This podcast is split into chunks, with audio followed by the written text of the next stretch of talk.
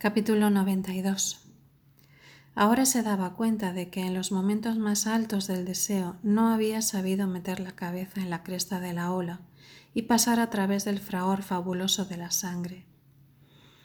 Querer a la maga había sido como un rito del que ya no se espera la iluminación. Palabras y actos se habían sucedido con una inventiva monotonía, una danza de tarántulas sobre un piso lunado, una viscosa y prolongada manipulación de ecos. Y todo el tiempo él había esperando de esa alegre embriaguez algo como un despertar, un ver mejor lo que lo circundaba, ya fueran los papeles pintados de los hoteles o las razones de cualquiera de sus actos, sin querer comprender que limitarse a esperar abolía toda posibilidad real, como si por adelantado se condenara a un presente estrecho y nimio había pasado de la maga a Pola en un solo acto, sin ofender a la maga ni ofenderse, sin molestarse en acariciar la rosada oreja de Pola con el nombre excitante de la maga. Fracasar en Pola era la repetición de innumerables fracasos, un juego que se pierde al final, pero que ha sido bello jugar, mientras que de la maga empezaba a salirse resentido, con una conciencia de sarro y un pucho oliendo a madrugada en un rincón de la boca. Por eso llevó a Pola al mismo hotel de la Rue Ballet. Encontraron a la misma vieja que los saludó compresivamente. ¿Qué otra cosa se podía hacer con ese sucio tiempo? Seguía oliendo hablando a sopa, pero habían limpiado la mancha azul en la alfombra y había sitio para nuevas manchas. ¿Por qué aquí? dijo Pola sorprendida. Miraba el cobertor amarillo, la pieza apagada y mohosa, la pantalla de flecos rosa colgando en lo alto aquí o en otra parte. Si es por una cuestión de dinero, no había más que decirlo, querido. Si es por una cuestión de asco, no hay más que mandarse mudar, tesoro. No me da asco, es feo simplemente, a lo mejor. Le había sonreído como si tratara de comprender. A lo mejor su mano encontró la de Oliveira cuando al mismo tiempo se agachaban para levantar el cobertor. Toda esa tarde él la sintió otra vez, una vez más una de tantas veces más. Testigo irónico y conmovido de su propio cuerpo a las sorpresas, los encantos y las decepciones de la ceremonia. Habituado sin saberlo a los ritmos de la maga, de pronto un nuevo mar, un diferente oleaje lo arrancaba a los automatismos, la confrontaba, parecía denunciar oscuramente su soledad enredada de simulacros. Encanto y desencanto de pasar de una boca a otra, de buscar con los ojos cerrados un cuello donde la mano ha dormido recogida y sentir que la curva es diferente, una base más espesa, un tendón que se crispa brevemente con el esfuerzo de incorporarse para besar o morder.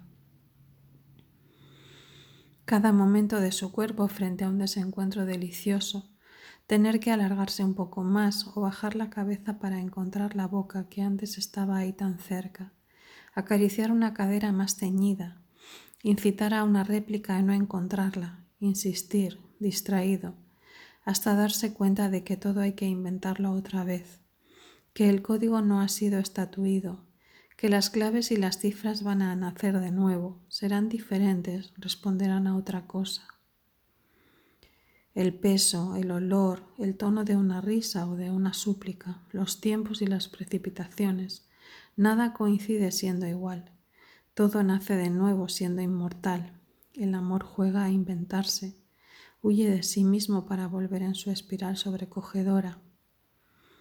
Los senos cantan de otro modo, la boca besa más profundamente o como de lejos, y en un momento donde antes había como cólera y angustia, es ahora el juego puro, el retozo increíble o al revés. A la hora en que antes se caía en el sueño, el balbuceo de dulces cosas tontas, ahora hay una tensión, algo incomunicado pero presente que exige incorporarse, algo como una rabia insaciable. Solo el placer en su aletazo último es el mismo. Antes y después el mundo se ha hecho pedazos y hay que nombrarlo de nuevo, dedo por dedo, labio por labio, sombra por sombra. La segunda vez fue en la pieza de Pola, en la Rue Dauphine. Si algunas frases habían podido darle una idea de lo que iba a encontrar, La realidad fue mucho más allá de lo imaginable. Todo estaba en su lugar y había un lugar para cada cosa.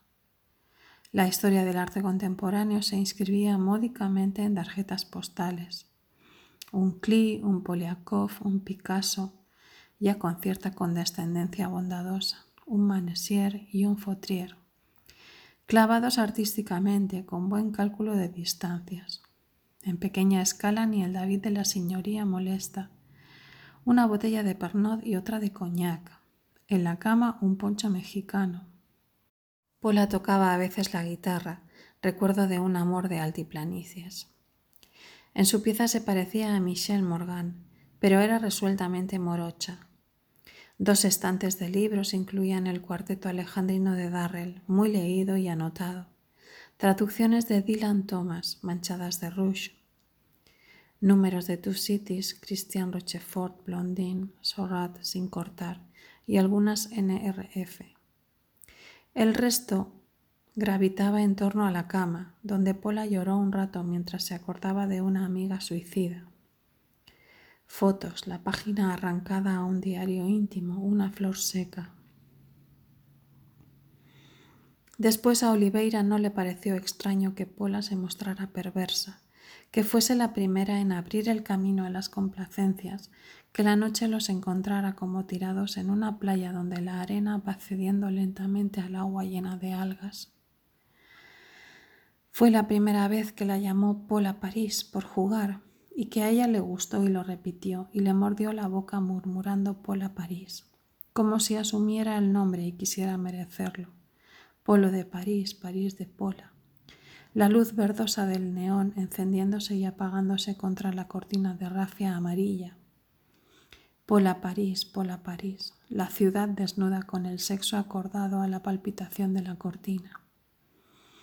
Pola París, Pola París, cada vez más suya, seno sin sorpresa, la curva del vientre exactamente recorrida por la caricia, sin el ligero desconcierto al llegar al límite antes o después, boca ya encontrada y definida, lengua más pequeña y más aguda, saliva más parca, dientes sin filo, labios que se abrían para que él le tocara las encías, entrara y recorriera cada repliegue tibio donde se olía un poco el coñac y el tabaco.